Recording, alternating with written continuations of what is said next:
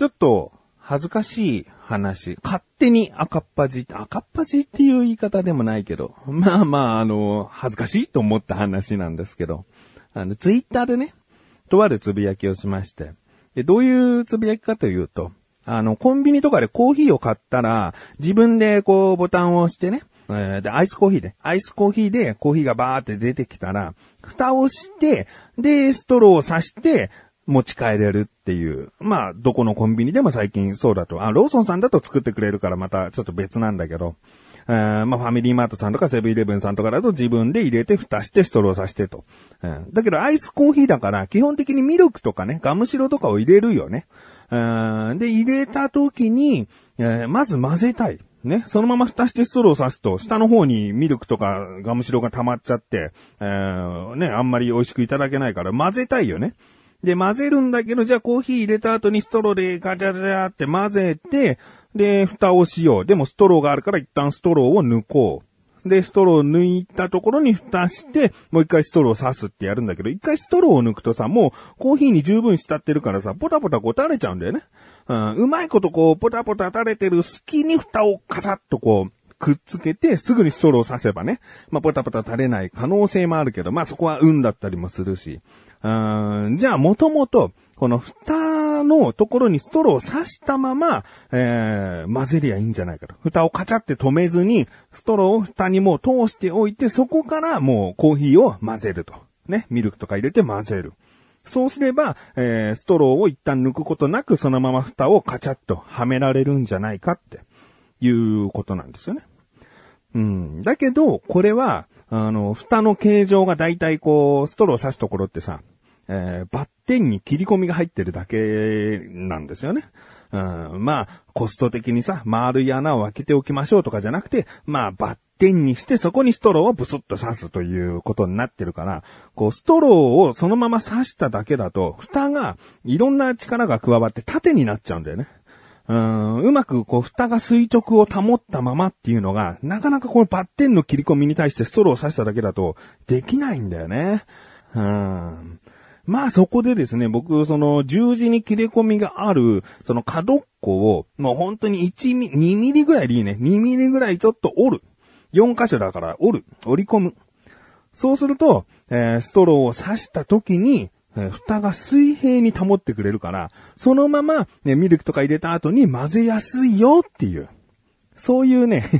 すげえ話長いけどね、つぶやきでは、そこそこ文章を整理してね、えー、コンビニでコーヒーを買ってストローで混ぜてから蓋したいけど、ストローを外すとポタポタ垂れるし、蓋に刺したまま混ぜようとすると蓋が縦になって邪魔。そんな時は、コーヒーを入れている時間に、蓋の中心のそれぞれ、ほんの少し折り曲げると、ストローは水平を保ってくれて、非常に混ぜやすいですぞってね。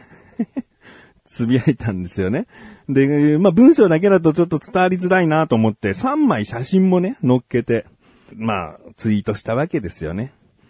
僕の中で、これもう毎回やってんの、アイスコーヒー買うときに。うん、あのもう、ちゃんとここを4箇所折り曲げると、ストローを刺して混ぜやすくなるぞっていう、もう便利さを知っちゃってるから。で、まあ、これを、ほとんどの人が知らないとまでは思ってないんだけど、まあ、知ってる人は知ってるだろうし、考えただけで、ああ、そうすれば楽なのは知ってるけど、ちょっとめんどくさいじゃん、おるの。だから別に、ポタポタ垂れようが、先にストローで混ぜて、蓋つけてストロー刺してますよ、と。そういう人もね、いると思う。この情報を知ったからといって、あ、もう知ってるしっていう人。いや、もう別にそんなめんどくさいことしないし、いろんな人がいると思うけども、いや、僕はすごい、これを知って、助かってるんだよなと思って。もし知らない人がいたら、ん、有益な情報なんじゃないかなと思ってね。え、まあまあまあ、あの、ツイッター上ではよくバズるっていう言い方をする光景があるんですけど、あの、すごくね、リツイートとかいいねをされまくることね。別に有名人でもないのに、ためになる情報だったり、うん、すごく感動する話だったり、面白い写真だったり、そういうものが、えー、バーッと人気が出ることバズるって言うんだけど、これもしかしたらバズったりなんかしちゃったりなんかしてっていう気持ちで、こうツイートしたんですよね。えー、僕が知ったらすごく助かるっていうかさ、あ、それはお得な情報だと思ったから。うんでもですね、あの、一人の方がですね、いいねをしてくれて、で、その方にはね、とても感謝。いいねしてくれて、ありがとううん、って思ってるんだけど、いや、ああ、そうか、全然、全然伸びなかったなと思って。うーん、まあね、僕はちょっと期待をしすぎな性格なのかもしれないんだけど、まあ期待というかね、うん、まあ予想までもしてないね。もしかしたらっていう、まあワクワクするだけの感じね。うん、なんだよ。誰もリツイートしねえのかよ、じゃなくて。そういう気持ちはなくて。あ、これは別にそういうことじゃないのか。恥ずかしいと思っちゃって。うん、まあね。難しいよね。たまに思うんだよね。ツイッターで人生で一度でいいからバズるっていうようなさ、ことをしてみたいなっていう。うん。だからまああのね、なんか なんか自分の中で発見とかさ、そういう、これ面白いだろみたいなことがあったらさ、なるべくツイートしていきたいなと思うんだけど。うん、もしね、あの、そういうことが起こったら、この番組でも少しお話ししたいと思っております。ということで、いつかバズることを夢見ている自分がお送りします。菊池のなだらか向上心。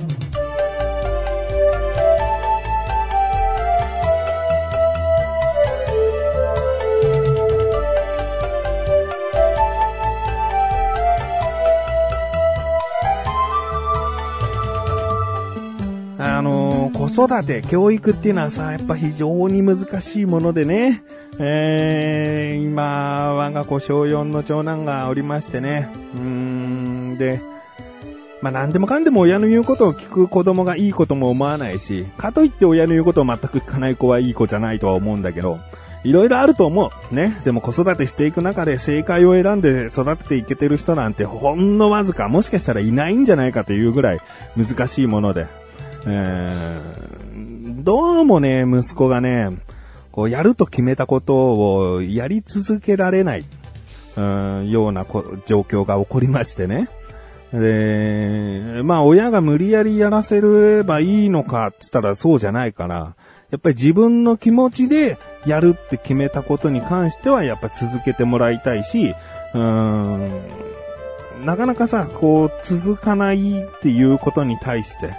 えー、自分に甘えが出るっていうことに対して、注意の仕方が難しいんだよね。うん。で、そこでですね、僕がこう、えー、とあることで息子に説教までもいかない、怒るまでもいかない、こういうことはこうなんだよっていうちょっとこう、言い方をしていた時にね、もう分かった。分かったよつって、パパは今からダイエットしますって言っちゃったんだよね。うん、続けるということがね、もし心のどこかで、パパだってできないんでしょみたいな、なんかそういう気持ちでいるんであれば、まず親が見本にならなきゃと。うん、パパ、最近太ってるっていうのは子供の中では分かってるから。分かった。パパはダイエットしますって言って。うーん、言っちゃったんだよね。この番組をね、聞いてくださっている方は、あの、今年は、横浜ベイスターズが優勝したらダイエットします宣言をしていたんですけど、えー、まあまあ、どうやら、どうやらベイスターズは今年優勝、えー、リーグの優勝は、ちょっと厳しいという状況になってしまったので、もうダイエットするきっかけがないんですよね。だから、まあ、ベイスターズが優勝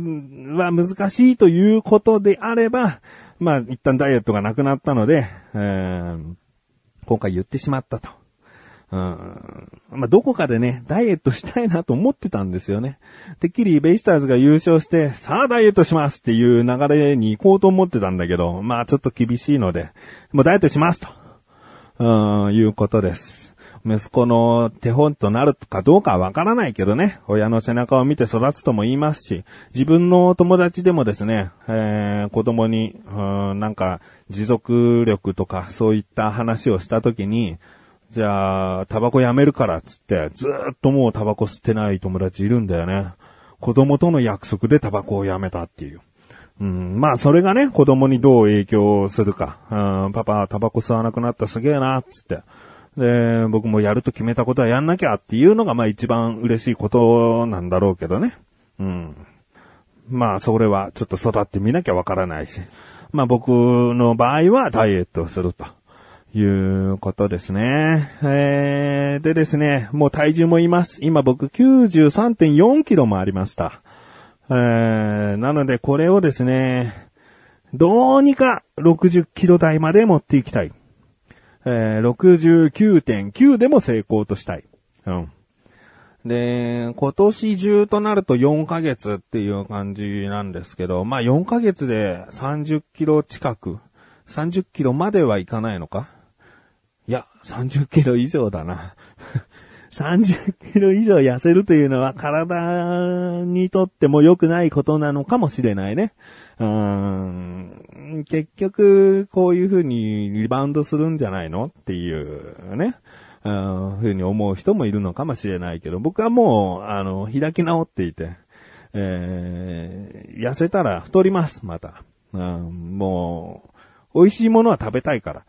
うん、そういう欲求っていうのは多分生きていて人生の中でずっとこうある欲なんだなと思っていて。じゃあ、バランスよく食べてればいいじゃないかってことなんだけど、うーん、そこは意識の問題というかね、うん、やると決めたらやるけど、やらないと決めたらやらないっていう差がね、僕ちょっと激しいんですよね。うん、だから、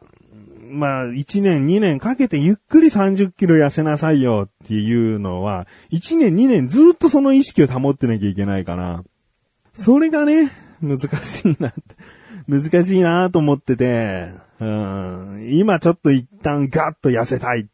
うん、と思ってます。えー、本当にね、30何キロも痩せるのかっていうところもあるしね。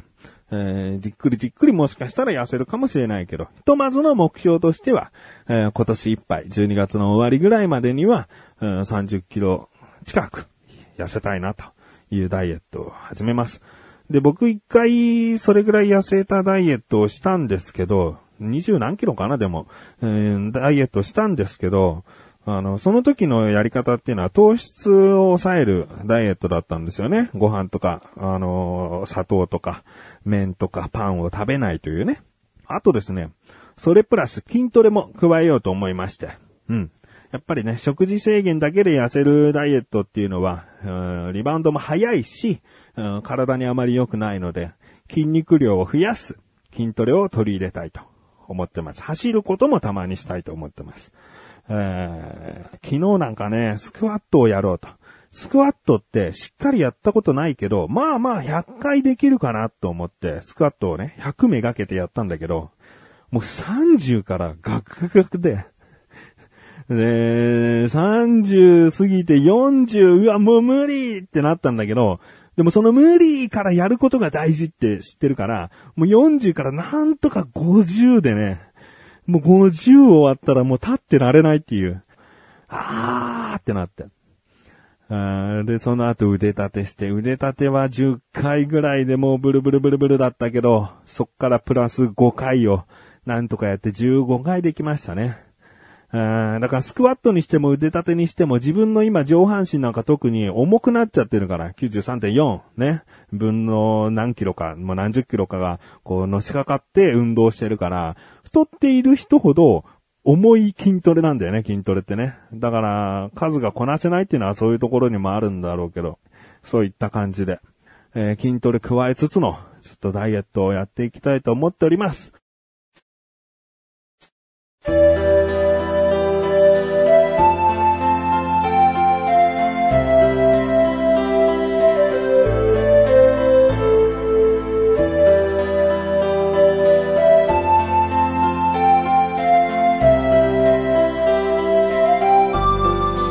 です。そしてすぐお知らせです。このなだらかごちょちが配信されたと同時に更新されました、小高菊池の小高カルチャー聞いてみてください。今回は小高祐介があのララランドを見たよというお話とですね、あと僕からは、えー、職務質問についてですね、小高カルチャーでは2回目になるんですけれども、ちょっと気になるニュースがあったので、小高と話しております。気になるという方はぜひ聞いてみてください。ということで、なだらかごちょちは毎週水曜日更新です。それではまた次回お会いいた菊池翔でした。メガネと周りで周りお疲れ様です。